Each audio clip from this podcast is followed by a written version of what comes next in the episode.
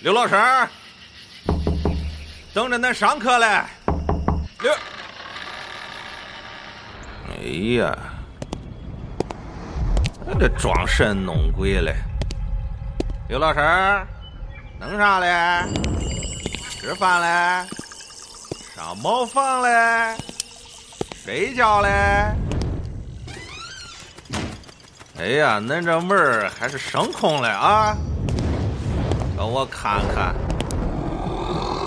刘，呃，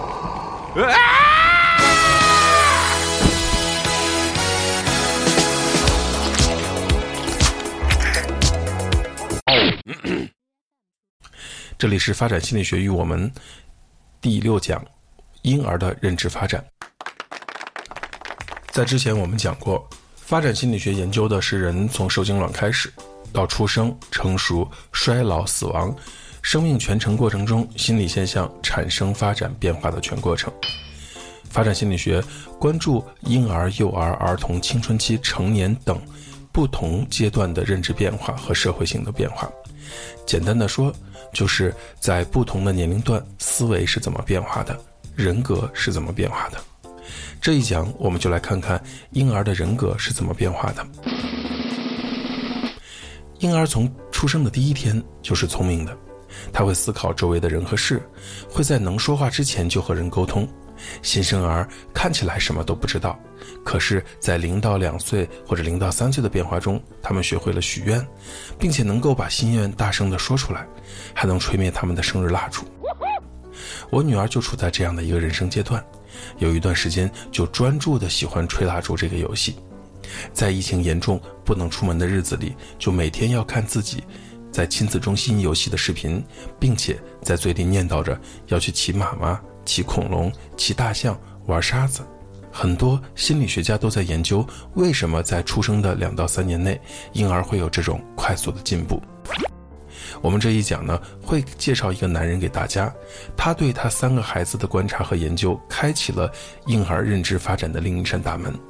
在此之前，我们介绍过皮亚杰这位来自瑞士的心理学家，这次我们来仔细的了解一下这个传奇的男人。让·皮亚杰是瑞士心理学家，生于1896年。他无可争辩地被认为是认知发展心理学产生以来最有影响力的研究者。皮亚杰年轻的时候，大多数学者都认为婴儿只会吃、睡、哭，不会学习和探索。和世俗的看法相反，皮亚杰意识到婴儿是主动的学习者，能够适应他们的经验。这种领悟呢，获得了科学观察的支持，他让皮亚杰成为了广受尊敬的发展心理学家。皮亚杰认为呢，适应是智力的核心。他提出了四个认知阶段，第一个阶段为零到两岁，词和思维变成了符号，而不仅仅是一种标签。最后一个阶段呢，发生在青少年期，是形式运算阶段。关于青少年的部分呢，到后面的时候，我们有机会再详细的讲。皮亚杰把出生的前两年的认知称为感觉运动智力，因为婴儿是通过感觉和动作技能来学习的，而感觉和动作技能在出生前就开始发展了，并且在婴儿期得以持续。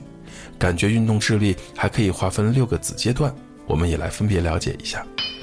在感觉运动智力的每个方面，大脑和感觉不但与经验相互作用，而且每个方面都与动力系统的其他方面相互影响。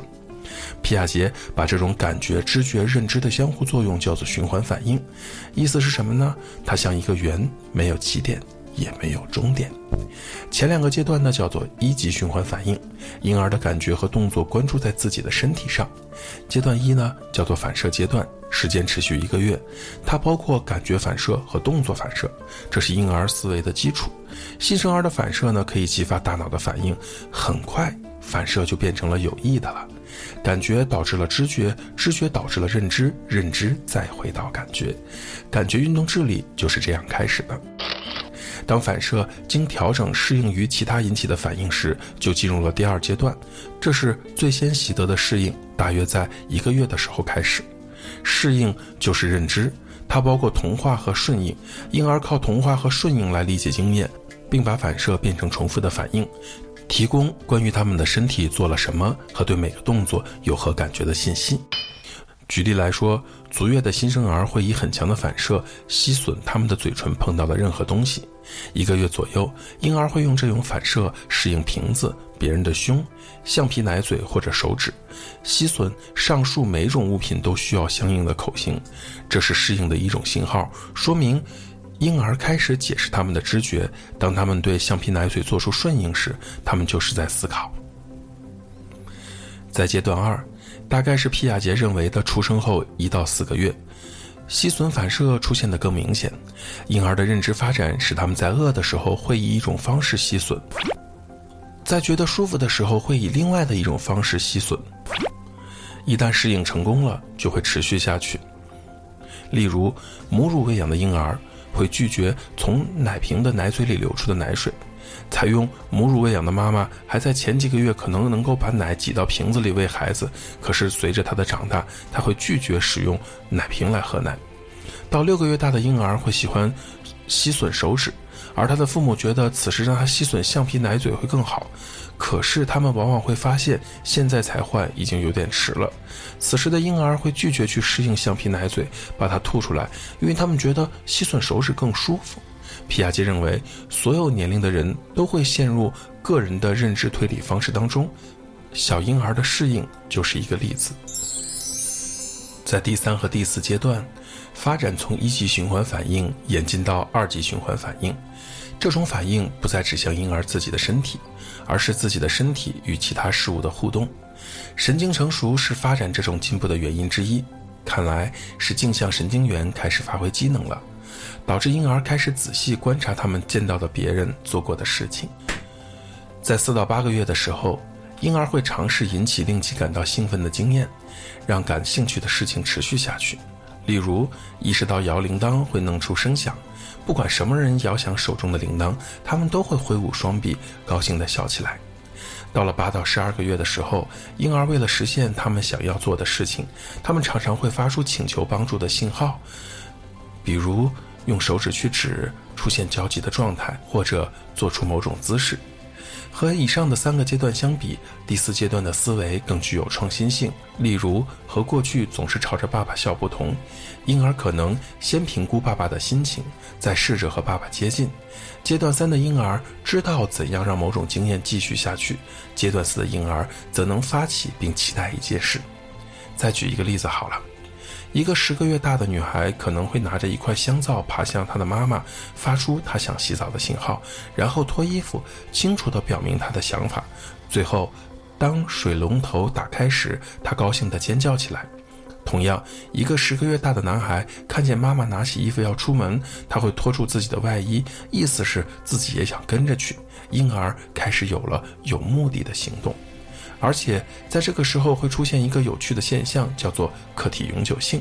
婴儿在八个月的时候开始理解客体永久性的概念，意识到当客体或者人看不见的时候依然是存在的。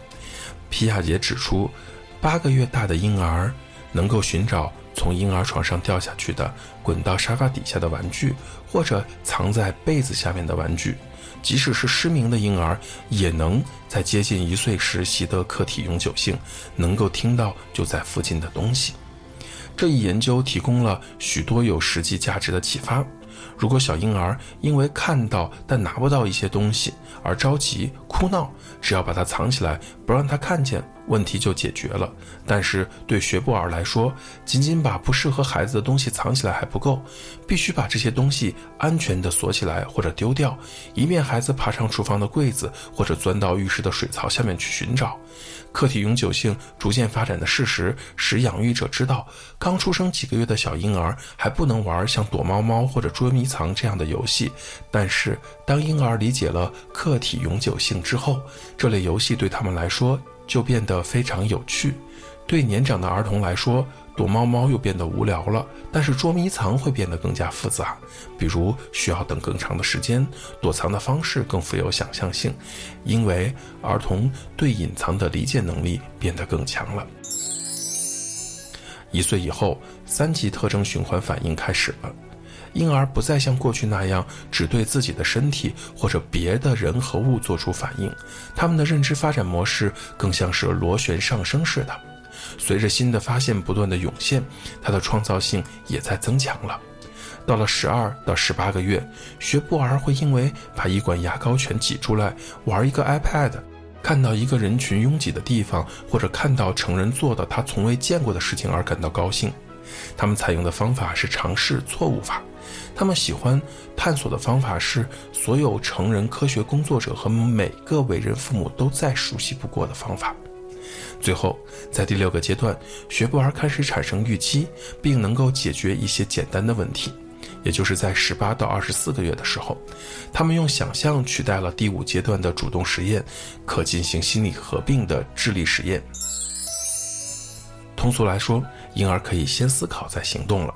当然，探索的强烈欲望可能会压倒对被管束的记忆，所以家长必须把真正有危险的东西放好或者关好，而不是简单的禁止孩子去碰。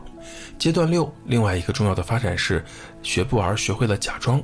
他们知道娃娃不是真的小孩子，但他们可能会把娃娃放进婴儿车，推着他们走。如果一个成年人假装吃食物，或者假装用他们的奶瓶喝奶，他们也会笑起来。十八个月的时候，发生在言语方面的一个认知进步也是很明显的。孩子能够把两个词联系起来，表达更复杂的意思，这是令人印象深刻的智力成就。而且，这个阶段的学步儿会想到自己行动的后果。例如，把杯子或者鸡蛋扔到地上之前，他们会犹豫一会儿。当然，他们强烈的发现欲望可能会压倒反思性的成果，无法总是选择明智的做法。还有一件很棒的事情，就是婴儿有了延迟模仿这个功能，他能够模仿几小时或者几天前看到的行为，这意味着婴儿的记忆和思维有了新的发展。例如我的女儿，你突然发现她能说出她曾经看过的广告里的广告词，这就是一种延迟模仿的能力的体现。听起来，皮亚杰确实是一位天才的心理学家。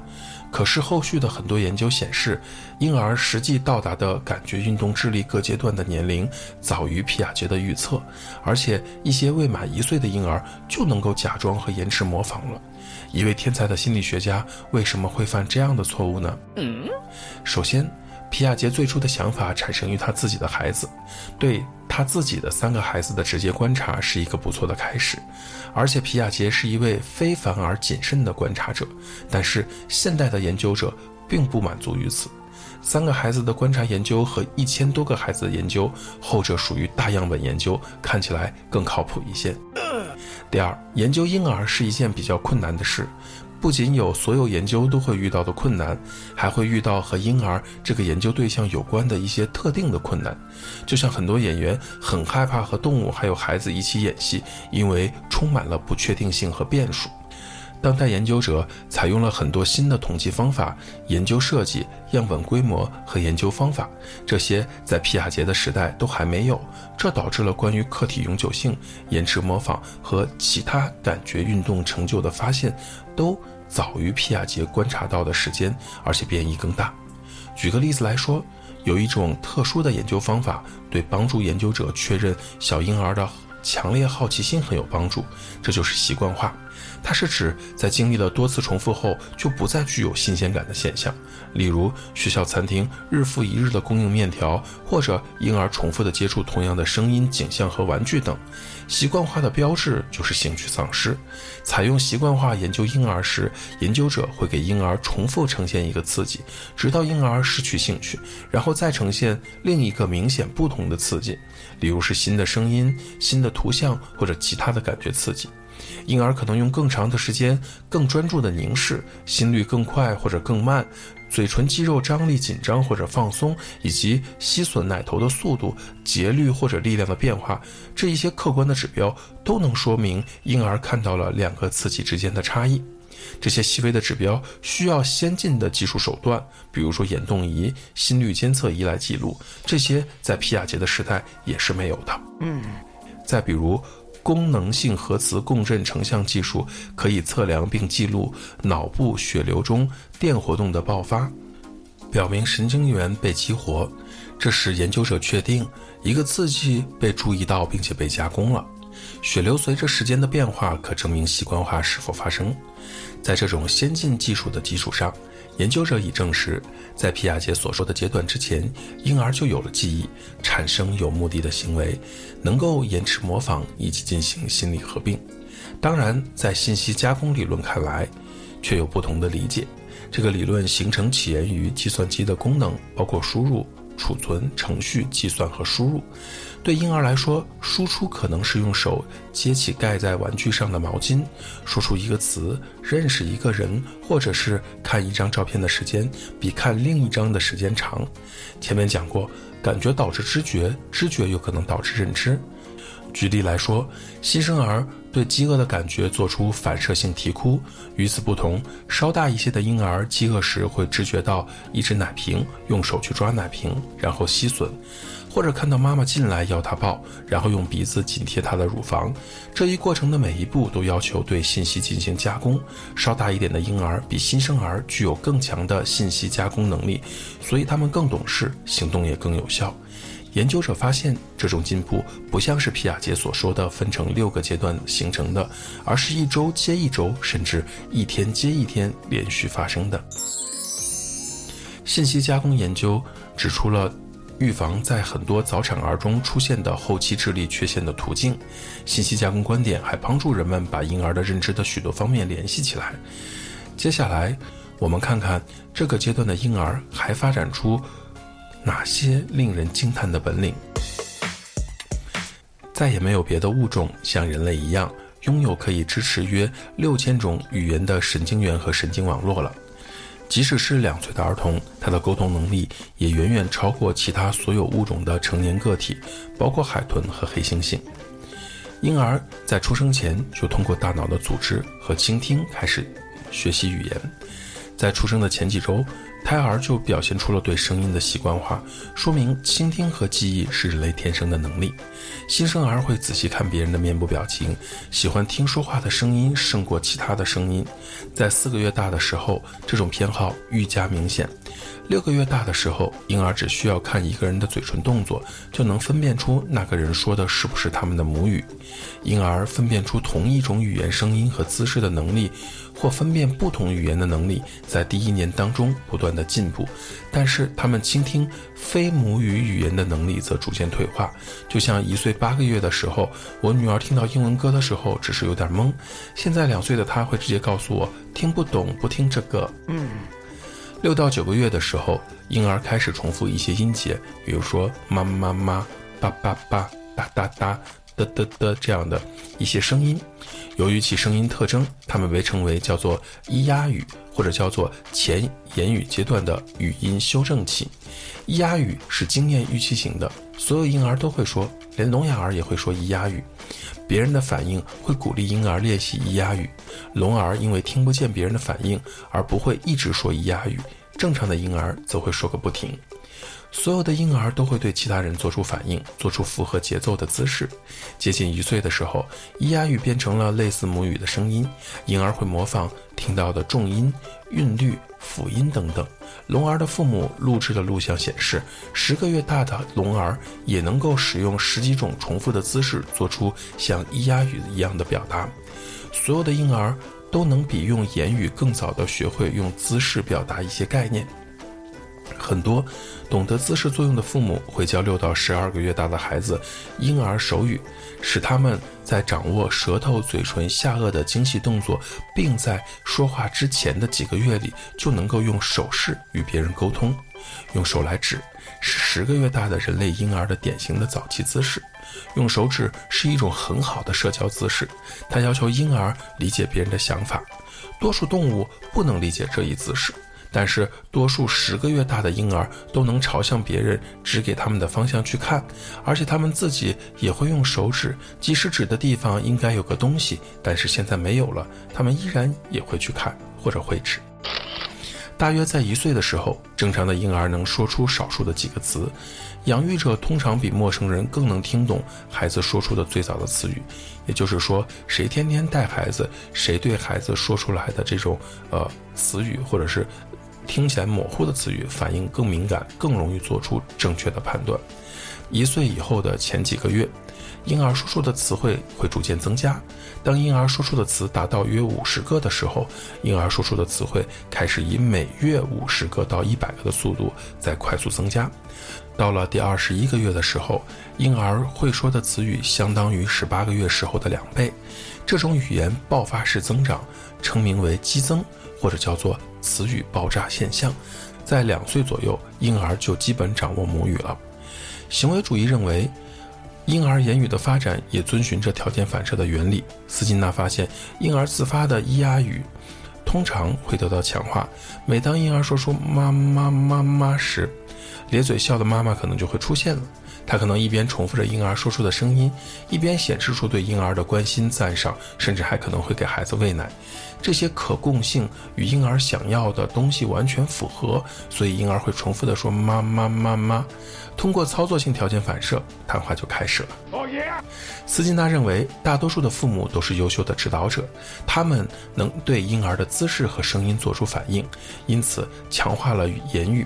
即使在没有文字的社会，父母也会使用面向儿童的言语对婴儿做出快速的反应。他们能够使用高声调、短句子、简单的语法，这些都是行为主义者推荐的正确方法。行为主义者发现，一些三岁左右的儿童呢，可以用比较复杂的句子进行交谈了；另一些孩子也只能勉强把一个单词和另外一个单词结合起来使用。这种差别呢，与每个儿童听到的语言的多少相关。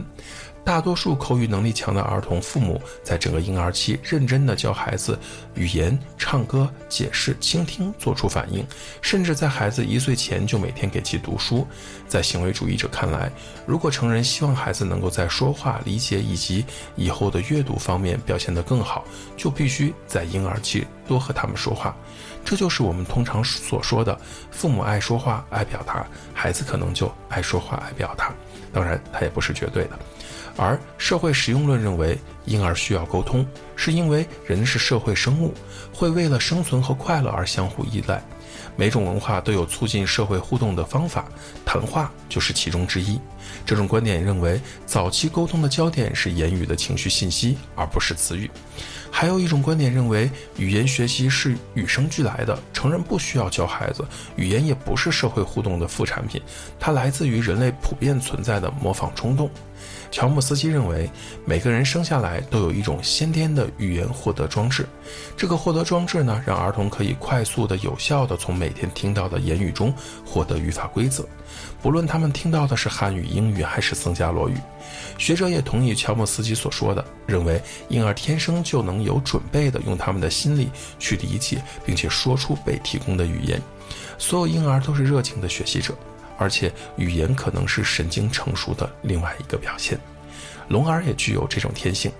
所有六个月大的婴儿，不管能不能听见，都喜欢带手势的语言胜过无语言的哑剧。对于能听见的婴儿来说，这种偏好在十个月大的时候逐渐减弱，因为对手势语言的偏好不再是沟通所需要的。聋儿则依然需要用这种手势语言来进行沟通。最重要的是，以上的三个理论可能都是对的。如果留一个小作业，有兴趣的可以去了解一下什么叫做试牙实验，这是婴儿另外一个神奇的保命技能。这一讲到这里就结束了。这里是有为心理，我是刘老师。